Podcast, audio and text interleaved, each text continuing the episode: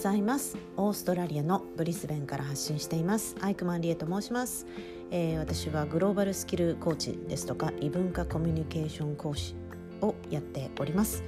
はい、えー、今日はですね、えー、今週本当は3日間のロックダウンブリスベンですねロックダウンの予定がまあやっぱりこうもうちょっとね何名か感染者が広がっているらしいので、えー、1週間また延期のロックダウンとなっているブリスベンからお送りしています。はいまああのね、こう皆さんロックダウン中はこうお仕事ねみんなワークフロムホームワークフロムホームで家で仕事しながらこう子どものホームスクーリングをするのは結構ねまあ皆さん負担だとは思うんですがはい、えー、お互い協力しないとなかなか、えー、難しいことだなと思います。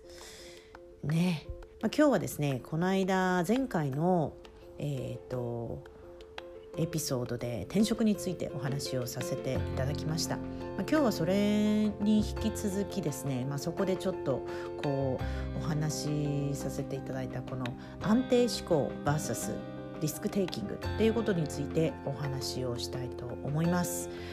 ね、あなたは安定思考お仕事に関してね安定思考ですか？それともリスクテイキングな方ですか？うんなかなかこうね日本の会社だとまあ、普通のね普通のレールだとねやっぱりこう大学卒業して、まあ、大学卒業しなくてもいいですけどもあの就職の道ということで、ね、大企業にするかどんなところにこう就職するかっていうふうにこう決める時が来ると思うんですけどもね。まず日本の雇用形態がまあ海外に比べて結構特殊。その就職活動をして大学在学中にてこう会社に勤めるっていうことなんですよね。ただその皆さんやっぱり悶々としてしまうのは自分が何に向いてるかっていうのがわからないままこういろんな仕事にアプライしてででもその先でもね会社に入るまでその仕事が向いてるかどうかで特に大企業皆さん最近はねやっぱり有名な会社に就きたいそのブランド力日本ってすごくあると思うんですよ。それがやっぱり、まあ、大企業志向終身雇用のそのね、えー、強いこうイメージが残っている、まあ、大きい会社に勤めれば安泰っていうイメージがまだまだ残っているんだろうなと思うんですね、まあ、今私は海外に結構いるのでちょっとその肌感覚が分かんないんですけども。その今コロナだから余計にね安定したもっと安定したところに就きたいと仕事。うん、でもそのね安定志向って本当にどこまでが安定なのっていうことを考えてほしいんですよね。だって今コロナのこの状況で今までイメージしていた職業のね感覚がもうガラッと変わりましたよね。今までだったらね例えばお医者さんとかこう看護婦看護師さんとかねこんな今ほどエッセンシャルワーカーとして命をこう何て言うんでしょう犠牲にしながらこう第一線でねこうコロナの対応をしているっていうような職業に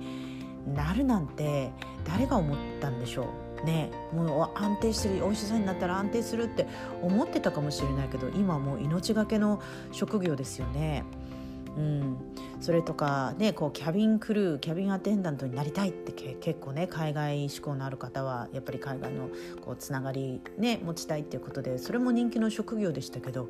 まさか、ね、どこも海外行けない世界なんて誰が想像したんでしょう。そういうなんかこの今回のねコロナのことがあって今までのこの常識というか考えがもう本当にもう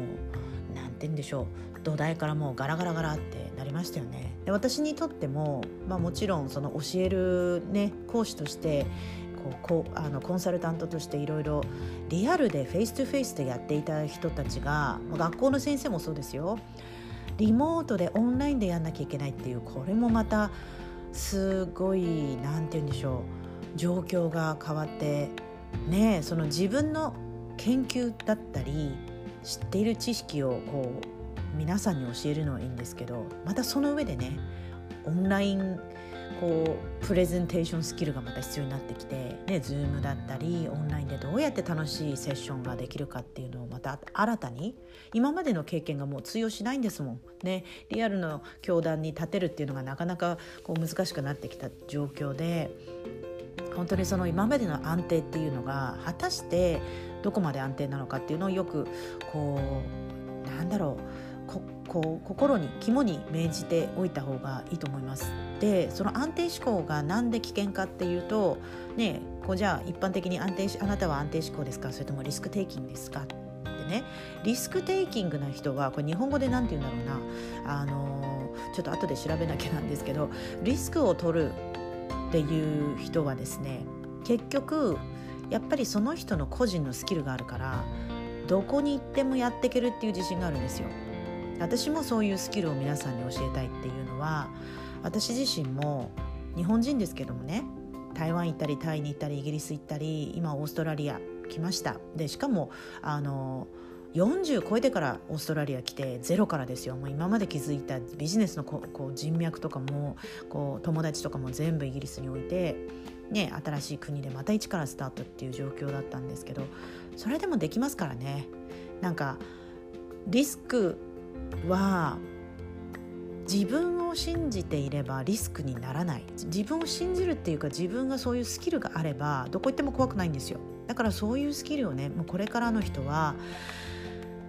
いろんなまあ語学はもちろんだから英語。英語があれば本当に世界のどこ行っても通用するしそこがもう基本のパスポートなんですよね。うん、で、えー、その他にやっぱりどこ行っても通用する。例えばそれが美容師さんだったりね。手に職系でもいいんですよ。美容師さんだったりあとなんだろう。あのとにかく世界のどこでも必要とされるサービスだったりノウハウだったりそれをねこう選んで、うん、自分のあと興味と、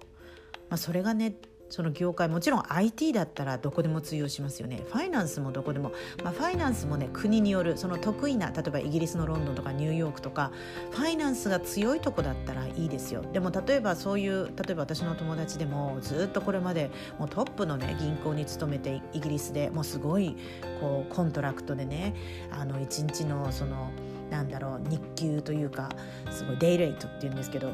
すごい高い人がブリスベンに来てもブリスベンのなんか主要産業ってどっちかっていうと例えば農業だったりこう全然違うところに来たらその人のスキルって生かされないじゃないですか。まあ、今の時代だったらまたねオンラインでなんかリモートワークでできるようになりましたけれども、まあ、まあ要はそのどこ行っても通用するやっぱりスキルっていうのを今の時代持っておかないとその安定していると思った会社だっていつ合併してねで最近は私のその前に言ったその夫のね得意得意技の仕事としてそのまあの何エマージンマージン M&A とかするときに会社のこうシステムを統合するあの専門家なんですね彼は。だからバックエンドでシステム2つのこの会社 A とかの会社 B だから銀行とかもっと大きいあのユーザー数のあるところの会社のやつをどうやって統合するかであのそこだってまあこれ企業秘密になっちゃうのかな。でもまあ最初その会社2つが合併した時に結局じゃあ社長も2人いるわ。例えばじゃあ専務も2人いるわ。課長も2人いるわってそれぞれの会社ありますよね。これが合体した時にじゃあどうするか。ああ2人もここの役職いらないよね。ってなりますよね。でその時にじゃあその同じレベルのポジションで競争になるわけですよ。じゃあ4人そのチームにいました。同じレベルの。ね。それがじゃあ IT マネージャーっていうのでもいいしヒューマンリソースでもいいですよ。これが全部ダブルであるわけじゃないですか。でもその合併した後一つの会社にした時にやっぱベストな人を残したいですよね。でそこのボトム1とかボトム2の人はいや申し訳ないけどもなんかあなたのこうスキルは、ね、そのトップの人に比べたら必要とされないと。ね、そこで自分の、ね、どっちも大きい会社ですよ、ね、この大きい会社にああこの会社入れたって言って安定して思ったけどもそういうことって自分がコントロールできじゃないできないじゃないですか。だからそのそういった時にじゃあどうする？でも本当にスキルがあればどこにでも行けるわけですよあ分かりましたじゃあで逆にねその面白かったのはその夫が言うにはできる人ほどその合併の結果を待たずに次のとこ行っちゃうんですよ。わかります？すごい有能な人の方がまあじゃあここで合併した後まあ多分能力的にはできますよ。でもあまりにもできる人なんでじゃあもっといいところその今合併でごちゃごちゃしてる時にもっといいとこ行っとこうみたいな。感じで抜けちゃうんですよね。だから会社としてはもう大大きな損失じゃないですか。今その有能な人をやっぱりねリテンションって言ってこうやっぱり保持しておきたいわけですよね。でもだからその会社というかそのねこう失わないようにどういうことをしたらいいかみたいないろいろまあこれ以上言うとなんかこう会社のね秘密企業秘密になってしまうのになかなか言えないんですけれどもまあそういうこともありますよ。だからもう今の時代本当に大きな会社に勤めていても安定とは限らないしリスクテイキングまあもちろん無謀な時もありますよでも無謀なのはどんな時かなってよく考えるその自分の行動とかやりたいことに対してちゃんとこう戦略を立ててね行動してますかっていう話ですよね。なんでじゃあ会社を何新しい会社に行くのかそれはちゃんとした理由があるのか、うん、ただこの今の職場が嫌だっていうんだったらあのただ変わってもこう風景が変わるだけでやってる自分のスキルも別に上がってないと思うし同じことだと思うしよっぽどこう自分でここに行くのはこういう理由があるからっていうのが正当化できないとまあ何て言うんでしょうね。その今度転職した時にじゃああなたは何でこの会社 A から B に行ったんですか？聞かれた時に答えられないですよね。